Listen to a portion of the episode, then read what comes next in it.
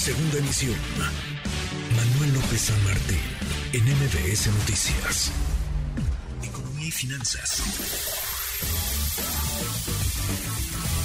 Con Eduardo Torreblanca.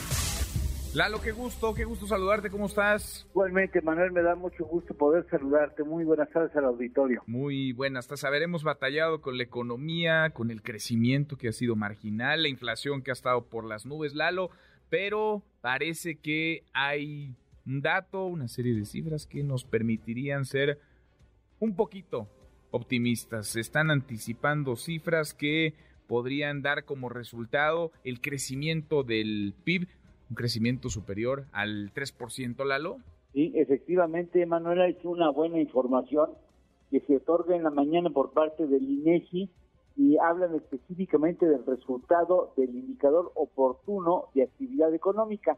La función de este indicador es anticipar de qué nivel podría estar calculándose, en este caso, el IGAE, el indicador global de actividad económica, correspondiente al mes de octubre.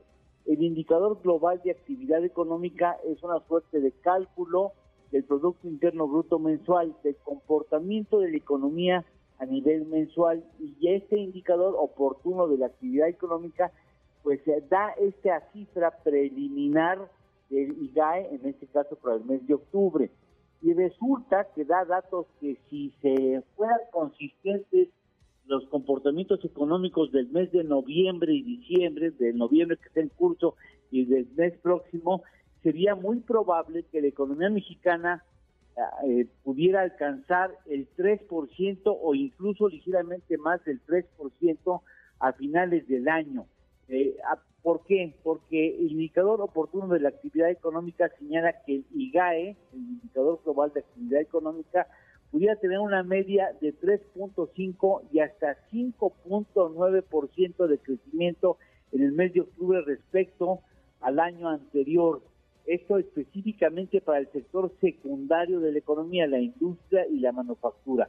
Y para el sector terciario, estima una media de 5.6% con la probabilidad de que pudiera crecer hasta 7.1% el sector terciario, que es bien reflejo del comportamiento de la economía doméstica.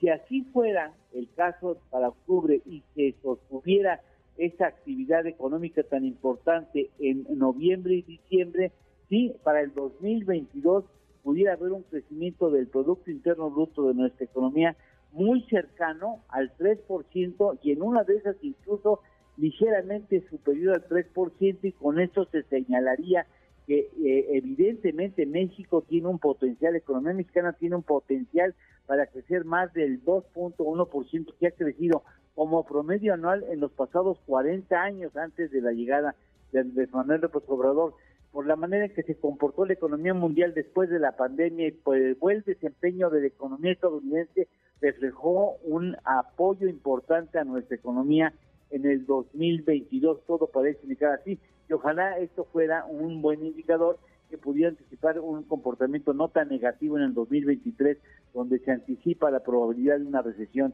en la Unión Americana. Pues sí, importante esto, esto último que mencionas, Lalo, porque a final de cuentas estamos pegaditos y dependemos unos de los otros. Lo que ocurre allá, por supuesto, que impacta a este lado de la frontera. ¿Tenemos postre? Claro que sí, y espero que a ti, a ti te va a gustar, y espero que también a los amigos que nos escuchan. El primer campeonato de fútbol en el que participa México es en 1930 en Uruguay, donde Uruguay ganó el campeonato, seguido de Argentina y de Estados Unidos, qué curioso dato. Bueno, ahí hubo 13 participantes. México ha participado en 16 campeonatos mundiales, en 57 partidos, 16 de los cuales los ha ganado, 27 los ha perdido, ha recibido 98 eh, goles y ha podido aplicar 60 goles a favor. Ándale. Qué buen, qué buen dato. Abrazo grande, gracias Lalo. Igualmente, Manuel, gusto en saludarte. Buena tarde y buen provecho a todos. Igualmente, es Eduardo Torres. MBS Noticias.